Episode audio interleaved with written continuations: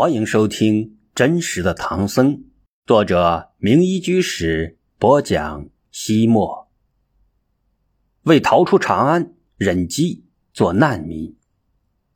呵呵呵呵，睡梦中的玄奘被自己的笑声惊醒了，美梦破灭，他不但没有懊恼失望，反而兴奋无比，因为他感到刚才的梦境是观音菩萨在暗示他。不管遇到任何困难，只要他置生死于度外，勇往直前，西行取经，就一定能够成功。于是他借机西行的决心更加坚定了，随即决定天明就出发。他一咕噜从床上爬起来，开始收拾行装。这将是他的第二次不告而别，第一次是五年前的成都，武德元年冬天。玄奘与兄长长解法师从长安来到成都，在空慧寺住了下来。全国各地云游而来的佛学大师汇集成都，大开道场，互相辩论，生机勃勃。玄奘拜在道基，宝魁与智镇法师坐下，专心致志的潜修佛法。他兢兢业业，励精求法，从不间断懈怠。两三年功夫，他便已通达了各宗的经论，并受到了那些著名高僧的一致推崇。于是，玄奘的名声传不开去。一时，长江下游的吴、蜀、荆楚一带无不知道他的大名，向往他的风采。与此同时，年长玄奘八岁的长解法师也很快就脱颖而出，成为了学间内外的著名法师。兄弟二人。被誉为陈门双季，在成都传为美谈。武德三年，玄奘二十一岁，在成都受具足戒，正式的成为出家比丘。此后两年，玄奘拜谒了成都所有的高僧，尽得其学，可以说已经成为了佛学造诣高深的名僧。然而他并不满足，还想百尺竿头更进一步。可是巴蜀已经没有什么可以让他施法的地方了。他听说程师学一代宗师道深正在北方赵州设坛讲学，于是向兄长提议到赵地去访求名师。长解法师却说：“益州安静，衣食无忧，是学法修道的好地方。”玄奘说：“可是益州也太闭塞了。”学会经远，意重疏通。古人也说：“读万卷书，行万里路。”只有广游博览，才能够横动百家。所以，长解法师教训他说：“佛法不仅仅是理论知识，更需要亲身修正。所以，经论学到一定的程度，就应该身体力行，实际修行了。”说完，长解法师把眼睛闭上，不再理睬玄奘。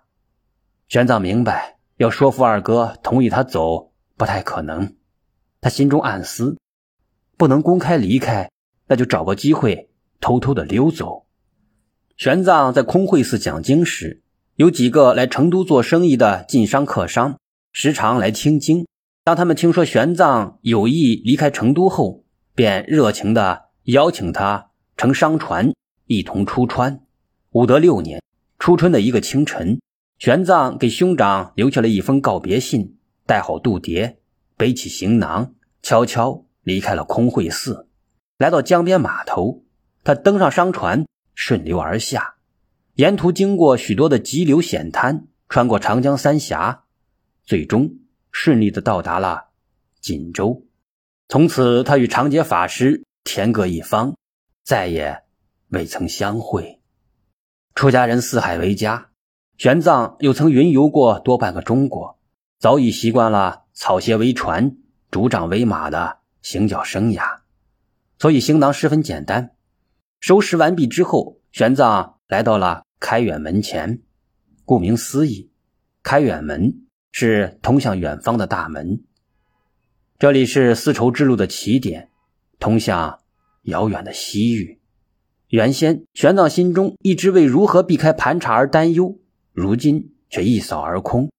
原来长安城里缺粮多日，很多原本就穷困的人家早已断炊。从朝廷下令，任由灾民自由出城，随风就食。这几天来进城的人寥寥无几，而城门内侧则挤满了急于出城寻求活路的灾民。这些人成群结队，拖家带口，络绎不绝。这么多人急着出城，城门郎与守门的士兵显然不方便一个一个的。检查过所，就算这些灾民没有过所，他们也不敢拦截。被饥饿逼到绝路上的灾民，比洪水猛兽还可怕。若是把他们惹急了，连皇帝老子他们也敢杀。再说，朝廷已经下达了放行令，他们何必多事去找不自在呢？于是，城门郎与那些守门的士兵，就像稻草人一样戳在两边，任由逃荒的人群蜂拥而出。玄奘低着头，混在外出逃荒的人群里向外挪动。整个长安都在闹饥荒，城里那些靠微薄的香火钱过日子的小庙，比一般的贫苦人家还难以维系。所以，逃荒的大军之中时有僧人出现，玄奘混迹其中，在守门的士兵眼里一点都不奇怪。因而，玄奘被前推后拥的人流裹挟着。顺利的通过了开远门，走出了长安城。出城后，来到宽阔的大路上，人群便稀疏起来。人们都不自觉的放慢了脚步，恋恋不舍的频频回首，与这座当时世界上最繁华、最庞大的大都会含泪告别。但玄奘是个例外，他连头都不回，加快脚步，匆匆。向西走去，直到走出老远，一直走到沱河岸边，玄奘才停下脚步，回过身去，站在路边的一个高岗上，默默的望着长安。那里曾经是他遍访高僧、研习经论的地方，有他的良师益友，有他的光辉，那是一个有梦想的地方。正是在那里，他明晰了西行的热望。坚定了求法的理想。如今，为了到西天佛国取经，将要踏上辽远而艰辛的漫漫长路，却遭遇重重的坎坷，经历未知的凶险。此时此刻，玄奘心中很是有些难舍难分，几许彷徨，几许惆怅。时至深秋，早霜降临，正是万物凋谢、黄叶飘落的季节。田野里树木凋零，野草干枯，天地之间一片寂寥，满目萧瑟。于是玄奘眼里的长安城渐渐的模糊起来，他不禁潸然泪下。玄奘抽搐着拿出拜具铺展开来，钻土为香，向着长安城五体投地的跪拜下来。这是贞观元年八月的一天，这一年。乃是玄奘出家的第十九个年头。千溪万壑归沧海，四塞八满朝帝都。佛在西天不二路，一波一丈上征途。涉过沱河，沿着渭河向西走了十多里路之后，玄奘感到自己算是彻底的自由了。若不是僧仪所限，他真想。翻几个跟头，扯开嗓子，尽情的大喊一通。于是他张开双臂，在大路上奔跑起来。若是他胳膊上生出羽毛，说不定他真的能像小鸟一样飞到半空之中。是啊，他多想插上一双有力的翅膀，快快的飞到佛陀的故乡，拜谒佛祖圣迹，领略圣教奥秘，沐浴佛法光辉。然而，他毕竟不是鸟，也没有日行千里的神通，所以必须迈开双脚，脚踏实地的，一步步的去丈量这万里关山。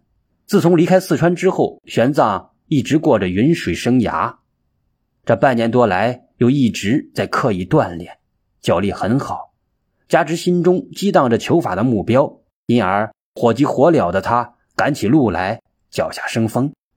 速度远远的快于那些难民。为了多赶一些路，他连午饭都没有停下来吃，一边走路一边啃了几口随身携带的干粮。尽管一路上沟壑纵横，需要涉过众多的河流，玄奘头一天还是走了一百二十里的路程，在天黑之时到达了终南县城。终南县城中涌入了许多从长安逃难出来的人。玄奘在路过土地庙时，看到一位衣衫褴褛的中年妇女坐在庙门口的石阶上，一边哭泣，一边摇晃着怀里那个十来岁的小姑娘。你，你醒醒，醒醒啊！你要是死了，娘也就不活了。你，你，本来已经走过庙门的玄奘又折了回来，关切的问道：“这孩子怎么了？是不是病了？赶快去找先生啊！”那夫人抽搐着说：“他没病，是是饿昏了。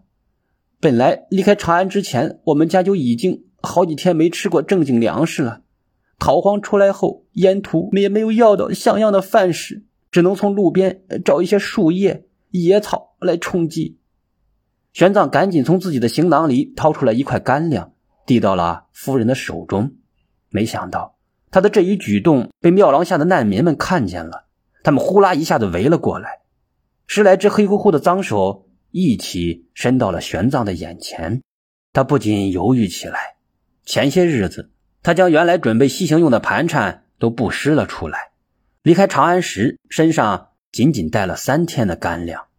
若是现在给了这些逃难的人，他就断粮了。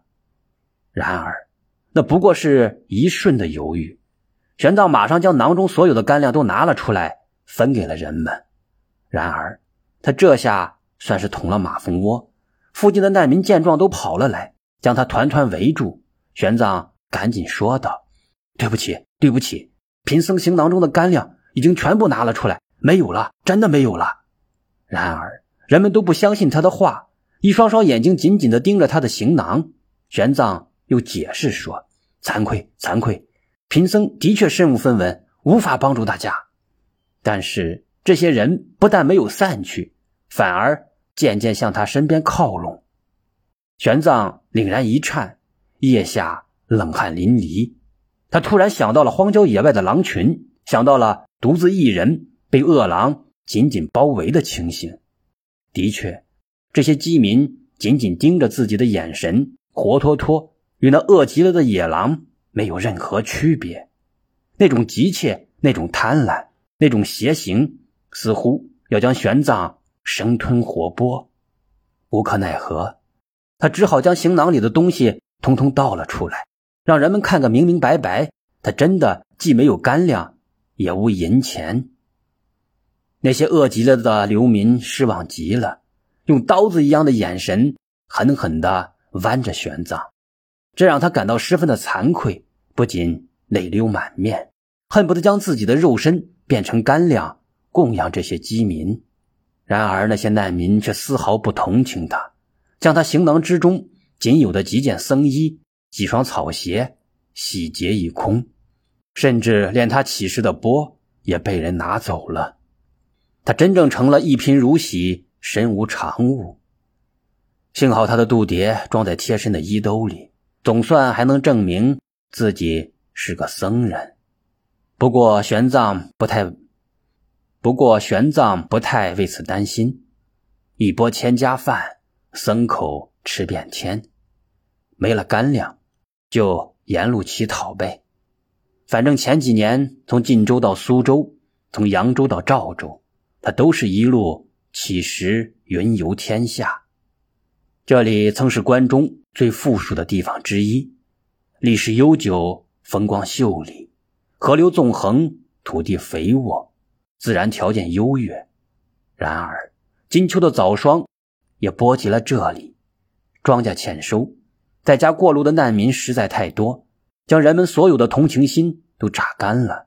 人们总不能把家里所有的粮食财物都奉献出来，将自己与家人活活的饿死吧。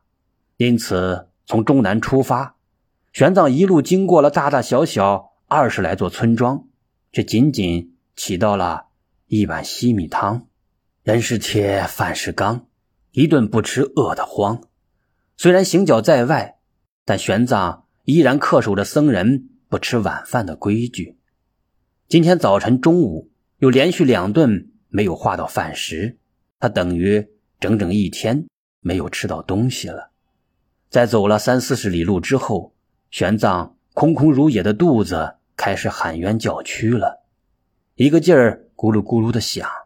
没多久，他的腿肚子开始发软，脚下发飘，步幅明显小了下来。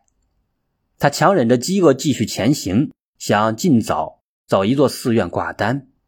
他坚持又向西挪了十来里路，眼看着日头渐渐西沉。却没有找到四安，玄奘饿得眼里金星乱飞，额头直冒虚汗，再不想法填一填肚子，恐怕就无力走到有人烟的村落了。他离开大路，拐到渭河边上，或许沿河的荒滩上有一些能吃的野草或野果，然而他又失望了。逃荒队伍经过的地方，所有能吃的东西都被扫荡一空。甚至像榆树之类能吃的树皮也被人扒光了，无可奈何，玄奘只好走到河边，喝几口水糊弄糊弄肚子。这时，他忽然听到了一阵哗啦啦的弄水声。原来，河水边的芦苇丛困住了一条一斤多重的草鱼，它大概是在水位高的时候游进芦苇荡里觅食，眼下水退了，浅了，被卡在芦苇丛。进退维谷，连黑黑的脊背都露出了水面。火烤的野味很好吃。饥肠辘辘的玄奘咽了一下口水，脱掉草鞋，挽起裤腿，下到水里，向那条草鱼走去。那鱼觉察到动静，感到有巨大的阴影向自己靠近，便不停的挣扎起来。然而芦苇丛很密实，很牢固，它无论如何也挣脱不出来。就算没人捉它吃它，半天之内它也会干渴而死。芦苇滩的水虽浅，但在洪水季节淤积了一层厚厚的新泥，一脚踩进去，立刻陷到了膝盖深。玄奘饿得浑身乏力，在这泥潭里走得异常的艰难，往往需要耗尽全身的力气才能够拔出腿来向前挪动一步。他深一脚浅一脚。好不容易才走到了鱼被困的地方，那鱼更加拼命挣扎，飞溅的水花弄到了玄奘一头一身。然而，他抓到鱼之后，不是折回岸边，而是走向了河水的深处，将那鱼放入了滔滔的水流之中。这一番折腾几乎消耗了他所有的体力，玄奘更加虚弱了。若想回到原来的大路上，必须爬上陡峭的河堤。玄奘刚刚爬了一半，眼前一黑，一头栽倒在地。